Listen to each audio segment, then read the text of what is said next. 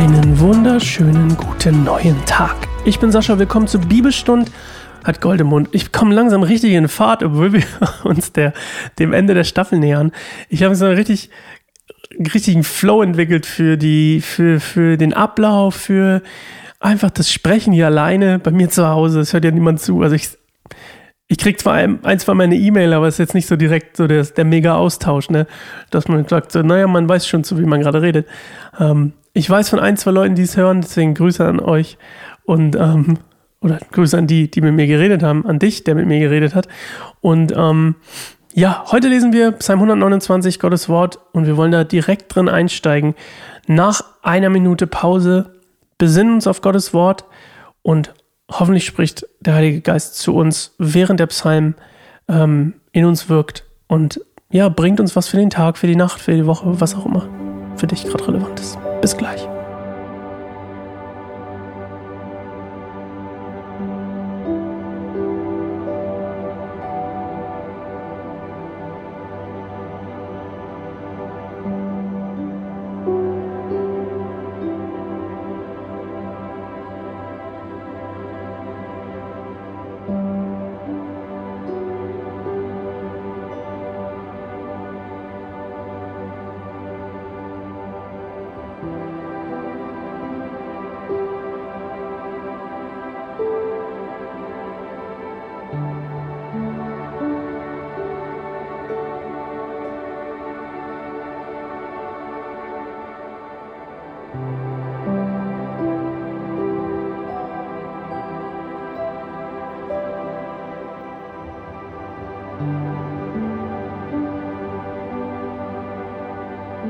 Seit frühester Jugend haben meine Feinde mich oft bedrängt.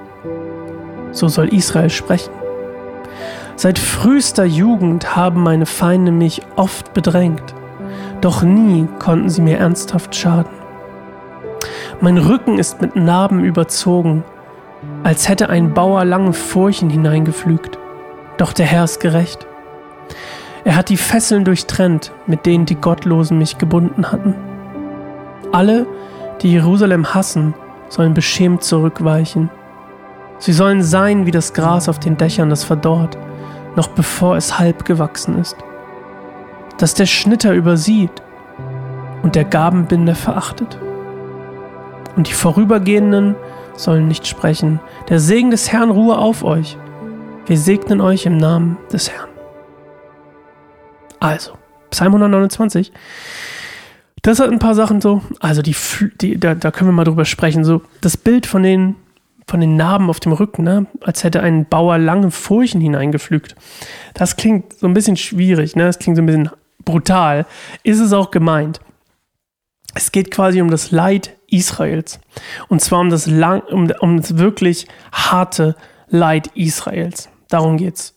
Unter sozusagen dem Joch der Feinde hat es gelitten, aber es ist eben nicht umgekommen. So, das ist das erste Bild. Das zweite Bild, muss man das hinsetzen, ähm, ist dann die Rettung, mit denen der Herr die Fesseln durchtrennt und äh, mit denen die Gottlosen ihn gebunden haben. Da geht es auch um Sklaverei. Ähm, das Bild mit den, mit den langen Furchen, ähm, wie du dir vorstellen kannst, gerade in einer Zeit, es ist nicht 100% bekannt, wann das jetzt historisch geschrieben wurde. Ähm, aber wenn du, wenn ein Land besetzt wurde, dann wurden oftmals die, die, die männlichen, ähm, ja, was, die männlichen Überlebenden sozusagen vom, vom, vom Kampf wurden oft versklavt. Die Frauen auch, aber anders. Und hier geht es tatsächlich darum, dass eben Israel, ähm, unter anderem wurden die dann auf die Felder geschickt, ne, für die Ernte und so eine Sachen. Also deswegen auch das Bild wieder mit den, ba mit den Bauern und den langen Furchen, den Fesseln, die durchtrennt sind. Und ähm, dann eben der Rettung Gottes aus dieser Gefangenschaft. So, das nächste Bild. Das ist ein sehr schönes. Sie sollen sein wie das Gras auf den Dächern. Was für ein Gras auf den Dächern. Damals waren die meisten Häuser, was heißt die meisten? Die, die Häuser damals hatten ein Flachdach.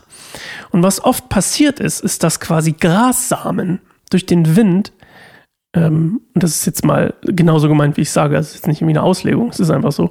Damals wurden Grassamen durch den Wind eben auf diese Flachdächer geweht und tatsächlich ähm, haben die angefangen zu wachsen. Aus diesen Grassamen kam quasi, kam Gras.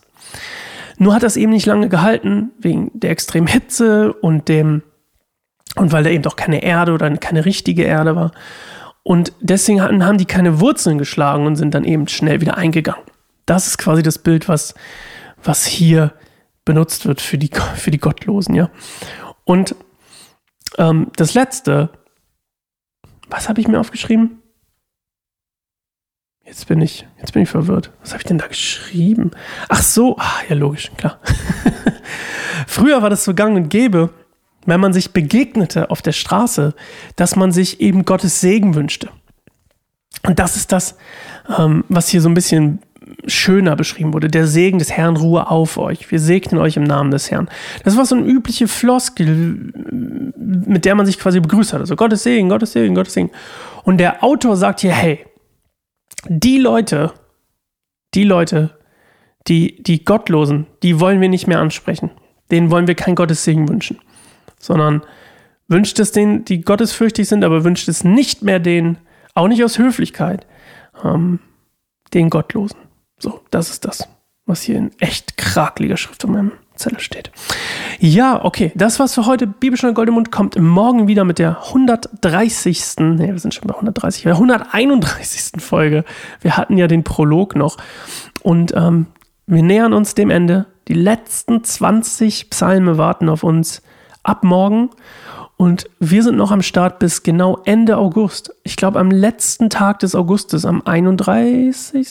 August. Kann das sein? Gibt es den 31.? Oder kommt die letzte am 30.? Lass mich mal schauen. Nö, es gibt den 31. Nice. Ja, am 31. August kommt die letzte Folge.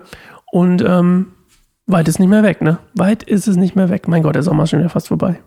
Jetzt werde ich gerade ein bisschen melancholisch. Naja. Bei mir noch nicht, aber erst Juli. Bei dir schon, bei mir noch nicht. Wir hören uns morgen wieder. Gehabt dich wohl. Bis bald. Ciao.